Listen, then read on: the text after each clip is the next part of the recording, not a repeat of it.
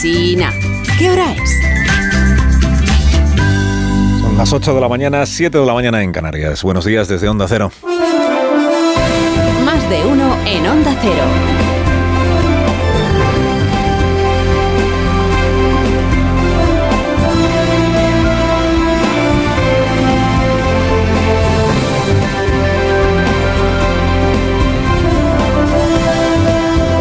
Bienvenidos a una nueva mañana de radio. Estamos estrenando el 12 de enero de 2023. Tres años, y si me permitís, que tres años. Está de cumpleaños.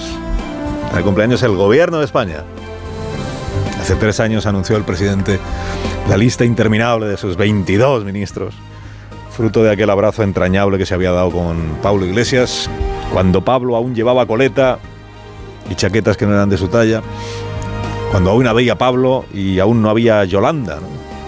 O no era Yolanda lo que hoy es, cuando aún había Iván Redondo y aún casi nadie conocía a Félix Bolaños. El proceso soberanista ha terminado. Ya voy, ya voy a eso. Tres años. Tres años. En realidad Pedro Sánchez lleva gobernando un año y medio ya. O sea que el presidente lleva cuatro años y medio, no tres, aunque a él eh, se le hayan parecido poco y aunque al PP se le hayan hecho eternos. ¿no? Cuatro años y medio. Bueno, se adelantó ayer el presidente a la fiesta de cumpleaños de hoy del gobierno de coalición y se regaló a sí mismo eh, pues un mitin. Un mitin sobre sí mismo. Ante el público entregado de la UGT que es un público entregado porque lo más duro que le ha dicho la UGT al gobierno en estos años es que publique la estadística completa de fijos discontinuos. Es lo más gordo. Hoy día de la efeméride, el presidente dará otro mitin, mejor que sobre que no que falte, ante un público distinto. Hace tiempo que fue borrada la línea que antes separaba los discursos oficiales de los monólogos mitineros. Se conduce el presidente como si todavía estuviera opositando en estos mítines que hace. Está abonado a la comparación permanente no solo con lo que hizo Rajoy, sino con lo que estaría haciendo Feijó si hoy gobernara, ¿no? Como si la única forma que conoce de reivindicarse fuera en contraposición a los demás. Bueno, perdón, a los demás, no, a la derecha. A la derecha política, mediática, judicial. A los poderes económicos que conspiran contra el gobierno legítimo de España. Un hombre heroico que supera lo mismo pandemias que volcanes que tribunales constitucionales. Y que puede presumir, eso es verdad, de que su gobierno, su gobierno de coalición, ha resultado mucho más sólido de lo que casi todo el mundo pronosticaba hace ahora tres años. Haga usted unos números, presidente. Tres presupuestos generales del Estado en tiempo y forma, Tres. 192 iniciativas legislativas, 192. 15 grandes acuerdos en el marco del diálogo social. 15 acuerdos en el marco del diálogo social. Y un compañero de gobierno que se llama Podemos, que ha amagado unas cuantas veces con romper la cuerda, pero que siempre ha terminado confirmando que no abandonará sus sillones, pase lo que pase. ¿no? Se han torpedeadas algunas de sus leyes, se anuncia una inversión mayor en el Ministerio de Defensa, se anuncia un compromiso mayor con la OTAN, se cambia de posición respecto del Sáhara Occidental. En fin, ya lo dijo el presidente hace tres años cuando presentó su gobierno para insomnes. Hablará con varias voces, pero siempre con una misma palabra. Pues ha ido, ha ido habiendo cada vez menos voces, porque la verdad es que la voz cantante la llevan él y Yolanda y ya está. Lo demás son coros. Y ha ido habiendo cada vez más palabras, o sea, más palabras y menos palabra. Menos palabra dada, porque desmentirse a sí mismo se ha constituido en el rasgo más reconocible de su personalidad política, en la esencia, ¿no? Uno al final es lo que va sembrando.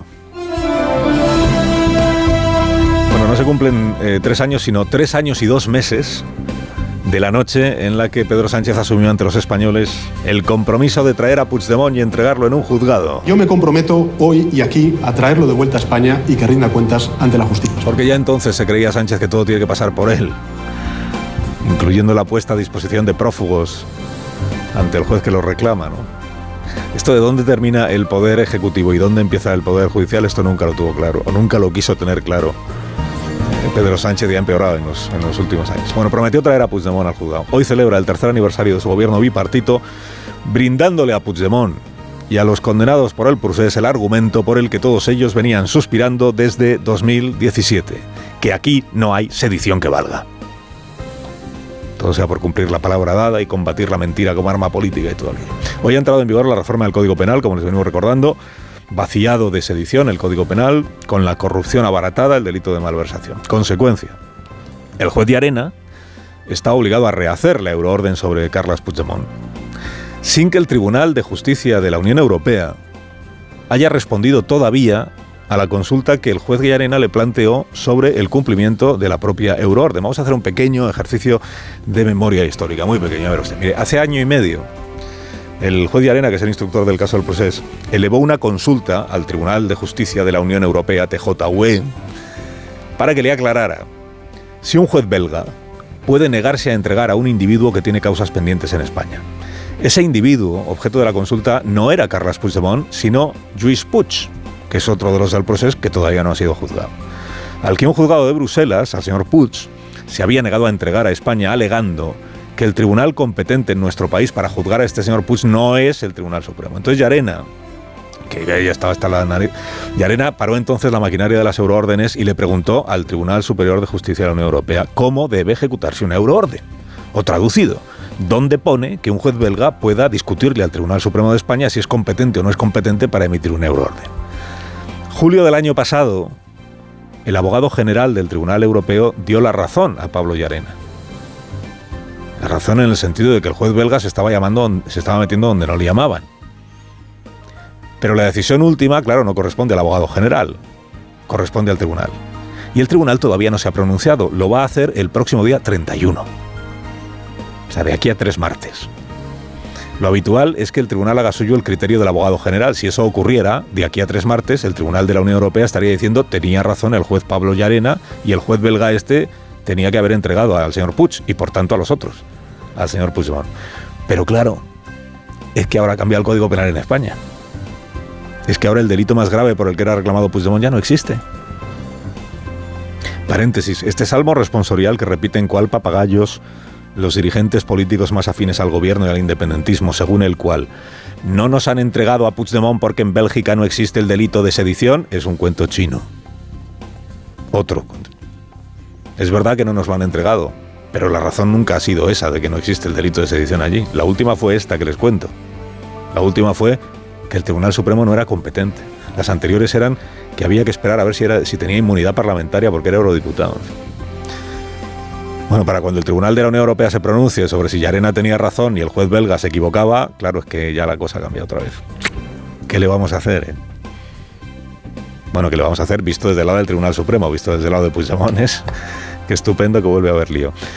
Pero vamos, que tampoco es cuestión de empañarle el cumpleaños hoy a nadie, que para eso ya está Esquerra Republicana. Así que celebremos hoy con el gobierno Celebremos hoy con el gobierno que amanece una España nueva, una España moderna, europeizada, homologada con Europa, imparable en el progreso y con un tribunal constitucional de izquierdas, que esta es la, esto es lo que faltaba, esta es la cuestión.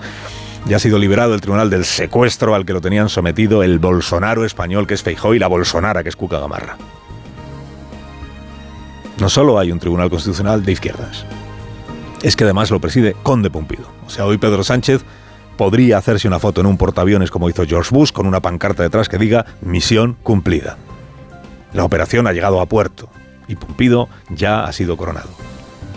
Sus méritos profesionales, los de Conde Pumpido, nadie los discute, nadie, ni siquiera sus más críticos, ni siquiera aquellos con los que tiene un trato personal, digamos, más difícil. Nadie discute ni su sólida carrera judicial que ahí está, que lo ha ido llevando escalón a escalón hasta el Tribunal Supremo primero, luego tuvo la experiencia que acumuló como fiscal general del Estado, ha sido magistrado desde hace, es magistrado desde hace cinco años del Tribunal Constitucional, a propuesta del Senado, creo recordar, o sea que nadie discute ni su, ni su capacitación, ni sus méritos, ni su, su cabeza bien amueblada, su capacidad para argumentar, en fin, todo.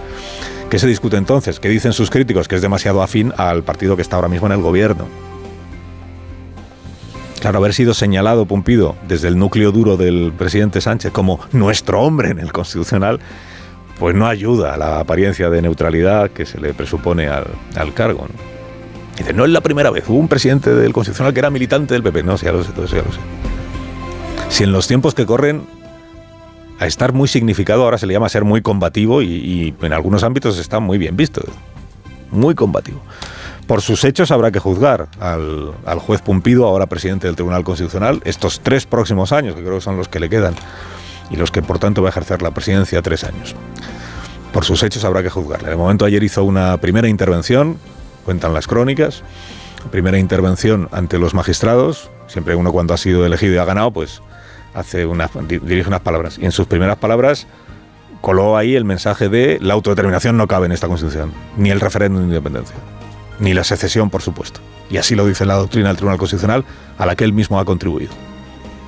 El hecho de que empezara por aquí, hiciera esta primera intervención subrayando esto, es muy celebrado hoy en algunos diarios, muy críticos por otra parte con el gobierno.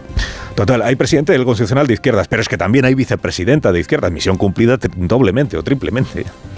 Se llama Inmaculada Montalbán. Fue una de las escogidas, uno de los nombres que escogió Pedro Sánchez cuando pactó hace un año y medio con Pablo Casado, porque se pactó, acuérdense, los cuatro magistrados que tocaba renovar hace un año y medio. Ahí es donde entró Arnaldo, que ese lo decidió Casado, y ahí entró Montalbán, que lo decidió Pedro Sánchez, o la escogió. Claro, se han roto dos tradiciones, dos, que a fuerza de repetirse parecían norma en el Constitucional, aunque no lo fueran.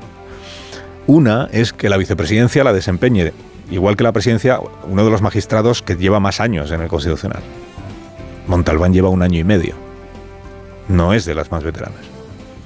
Y dos, que la vicepresidencia esté en la órbita ideológica opuesta o distinta a aquella en la que está la presidencia. O sea, que cuando hay un presidente conservador, el vicepresidente sea progresista, como ha ocurrido estos últimos años, o al revés que cuando hay un presidente progresista el vicepresidente sea conservador. Bueno, pues esta vez no. La señora Montalbán es tan de conde Pumpido como Pedro Sánchez. Y dice, pero de verdad era necesario, esto de esta exhibición de estos son mis poderes, ¿no? Estos son, bueno, llámelo innovación. Es que hasta, hasta ahora no había sucedido. Bueno, pues ya, pues ahora ya ha sucedido. Ir hasta donde antes nadie se atrevió a llegar. Esta es otra de las esencias del gobierno de España perdón, de los magistrados del Tribunal Constitucional, que son los que han decidido esto sin que nadie les influya y todo aquello, es verdad. Mensaje, que se note que los conservadores ya no pintan gran cosa en el Tribunal Constitucional. Venganza de Pumpido, dicen hoy algunas informaciones. Que rabien, que rabien los magistrados del TC, conservadores que han intentado evitar la presidencia de Pumpido y que rabien los vocales conservadores del CGPJ que impidieron la elección del magistrado Vandrés porque sospechaban que iba a apoyar a Pumpido. Pues mira, eligieron a Segoviano y ha apoyado a Pumpido. ¿No queríais impedir a toda costa que el presidente fuera cándido? Pues ahí lo lleváis, presidente y ahora también vicepresidente de la misma cuerda. Venida por otro, este es el mensaje. Bueno es el signo de los tiempos. Acuérdese que Sánchez, de entre todos los juristas que hay en España, escogió a su exministro de Justicia como magistrado del Tribunal Constitucional. Anda y venida por otra. Tres años, y si me permitís, que tres años. Carlos Alsina, en Onda Cero.